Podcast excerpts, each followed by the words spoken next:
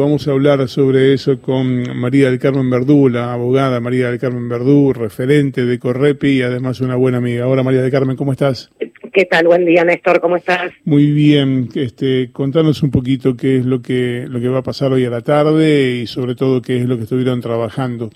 Bueno, como seguramente vos lo sabes muy bien, porque siempre nos has ayudado en la difusión y como buena parte de la audiencia también debe conocer, hace 25 años que todos los años Correpi presenta este informe de la situación represiva con una especie de resumen, pantallazo general de lo que ocurrió en el año y también con la actualización de datos del archivo de casos, que es este registro que ya supera largamente los 7.500 nombres de personas que desde diciembre del 83 a la fecha han sido asesinadas por el aparato represivo estatal en alguna de las modalidades. A ver, ahí hay, un primer dato. Desde el regreso de la democracia hasta ahora hay 7.500 personas que fueron asesinadas. Casi 7.600. Ajá, que fueron... El total en este momento del archivo son 7.587, sin contar los casos ocurridos con posterioridad a mediados de noviembre, que fue cuando cerramos la recepción de datos para empezar a trabajar en eh, la producción de los gráficos, las tablas y demás. Eh, y lo más importante en este, en este caso es que eh, estamos hablando de un año que ha sido muy particular para todos y todas a nivel de nuestro país y a nivel mundial a partir de la irrupción de la pandemia. Y eso marca un quiebre también en la información contenida en el archivo, porque lo que vamos a ver esta tarde es que de la gestión de gobierno iniciada en diciembre de 2019, hemos tenido que elaborar dos, dos tandas de tablas y de gráficos para mostrar cómo cambió la cosa profundamente a partir del 20 de marzo, cuando se tomó la decisión a través del decreto de necesidad y urgencia 297 de imponer el aislamiento social preventivo y obligatorio. Una medida que, por supuesto, desde el punto de vista sanitario no cuestionamos, todo lo contrario, pero que al no haber sido acompañada por suficientes medidas de tipo social y asistencial para garantizar que pudiese ser cumplida por la totalidad de la población y en cambio delegar esa tarea en las fuerzas de seguridad con una ampliación de sus facultades para detener personas arbitrariamente, para intervenir en cualquier tipo de situación en la vía pública y sobre todo con lo que sucedió en los lugares de detención, cárceles, comisarías e institutos de menores, produjo un quiebre con resultados muy distintos a los que hubiésemos tenido de haber seguido la primera etapa, la que se dio de diciembre a marzo. Ahora, eh, perdóname que, pregunten, este, yo recuerdo haber hablado em, cuando, en los primeros tiempos de la pandemia, con algunos funcionarios de seguridad de la provincia de Buenos Aires, y me mencionaban de un descenso vertiginoso y muy pronunciado de los casos de violencia, y me hablaban incluso de un nivel de delito en esa época en la que estábamos todos guardados, equiparable a Bélgica. Bueno, eso eh, era justamente lo que suponíamos. Nuestra, de hecho, creo que lo hablamos también al aire contigo, eh, en aquellos primeros días posteriores al 20 de marzo supusimos que por lo menos el gatillo fácil iba a disminuir de manera muy notoria, no por la ausencia de balas policiales en la calle, sino por la escasez de blancos móviles, al no haber personas circulando durante el periodo de cuarentena estricta. Si bien eso en las primeras semanas se verificó, después cambió y de hecho tenemos una cantidad muy importante de fusilamientos de gatillo fácil, pero el dato más destacable no es tanto ese, sino el incremento brutal que hubo eh, en relación a las muertes en lugares de detención. A ver, si vos agarrás cualquiera de los archivos desde 1996 hasta 2019, vas a ver que con ligeras variantes según los años, pero hay una tendencia permanente en que el gatillo fácil representa casi el 40% del total de casos y las muertes en lugares de detención, cárceles, comisarías, institutos de menores, el 45%. En el periodo de pandemia esa relación se modifica brutalmente, el gatillo fácil representa el 25% del total y las muertes en lugares de detención el 60%. ¿Y esas muertes se producen en qué condiciones? ¿Por violencia de la fuerza? En todas las modalidades que se te puedan ocurrir, porque por primera vez en décadas, este año hemos tenido casos de personas privadas de su libertad, fusiladas con balas de plomo por funcionarios del servicio penitenciario. Cuatro casos, por ejemplo, en Florencio Varela, en Corrientes y dos en Jujuy. Eh, también ha habido muchísimas muertes eh, por falta de suficiente asistencia médica, de hecho, eh, más de medio centenar por COVID-19, de gente que de no haber estado presa no hubiese muerto. Nadie se muere por diabetes o por hepatitis durante eh, eh, si está en la calle o por tuberculosis. Son enfermedades que perfectamente pueden ser asistidas y atendidas. Ahora, si no tenés asistencia médica y además tenés hacinamiento, tenés falta de recursos incluso básicos como el alimento, lo que lo que genera baja defensas, etcétera, bueno, allí es donde eh, se entiende por qué los datos oficiales incluso, de, organismos estatales, han venido señalando que en el caso, por ejemplo, específicamente del COVID-19, la tasa de contagio y la tasa de mortalidad dentro de las cárceles triplica la de las calles. Eh, eh, es bastante lógico, además, ¿no? En un lugar de encierro, de contacto permanente, te estás viendo con la misma persona durante todo el día, porque no eh, Y con imposibilidad de cualquier tipo de distanciamiento social. Claro. Por eso es que cuando comenzó la pandemia, ¿cuáles eran los reclamos que hacíamos en relación a las cárceles y que hacían las propias personas privadas de libertad?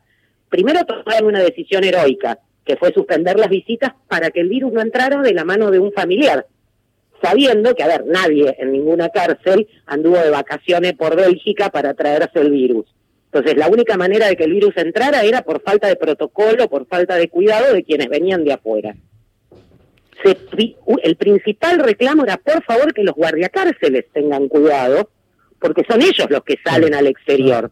Bueno, el caso cero en Corrientes, por ejemplo, la unidad penitenciaria 1, que fue la primera que tuvo una enorme propagación de la enfermedad dentro, dentro del penal, el caso cero fue un guardiacárcel que vino de vacaciones de Brasil y que al día siguiente se presentó a trabajar con síntomas y contagió a otros 11 penitenciarios, pero metió el virus en el penal. Claro, claro. Y una vez que pasa eso, después es imposible. ¿Vos es, equivalente a la situación en los barrios populares, en las villas. Claro. Pues sabes que yo te, escucho y me imagino que al mismo tiempo hay alguien, estamos hablando con María del Carmen Verdú, titular de Correpi, que hoy a la tarde van a, anunciar su informe anual sobre represión en la Argentina. Eh, te escucho e imagino que va a haber un montón de gente diciendo, bueno, pero estos siempre se ocupan de los derechos de los presos, y están en la cárcel por algo será, y por qué no se ocupan de los derechos de la gente que está afuera, que tiene que vivir. Bueno, toda esa... Me parece está el Estado. Bien, bien es, demoledor la respuesta, no hay mucho más que agregar. La violación a los derechos humanos cometida por el Estado solo puede ser denunciada desde afuera del Estado. Por eso los organismos de derechos humanos, las organizaciones antirrepresivas, tenemos que ser independientes del conjunto del Estado y de cualquiera de sus gobiernos. María del Carmen, parte. Sí, claro. ¿Y, y qué, qué, qué, sugiere qué va a sugerir el informe respecto de, de cursos de acción, de qué hacer para evitar que esta situación se siga prolongando y profundizando? Mira, celebro profundamente la pregunta porque hace ya algún tiempo Correpi dio un salto exponencial para una organización de nuestras características al superar la simple denuncia y empezar a promover lo que llamamos la agenda urgente de medidas imprescindibles que aunque no van a eliminar la represión como, como herramienta propia de cualquier gobierno que administre una sociedad dividida en clases, porque para eso haría falta una transformación social profunda de la que estamos muy lejos, sí en cambio permitirían un cambio muy significativo que nos ahorraría un montón de muertes.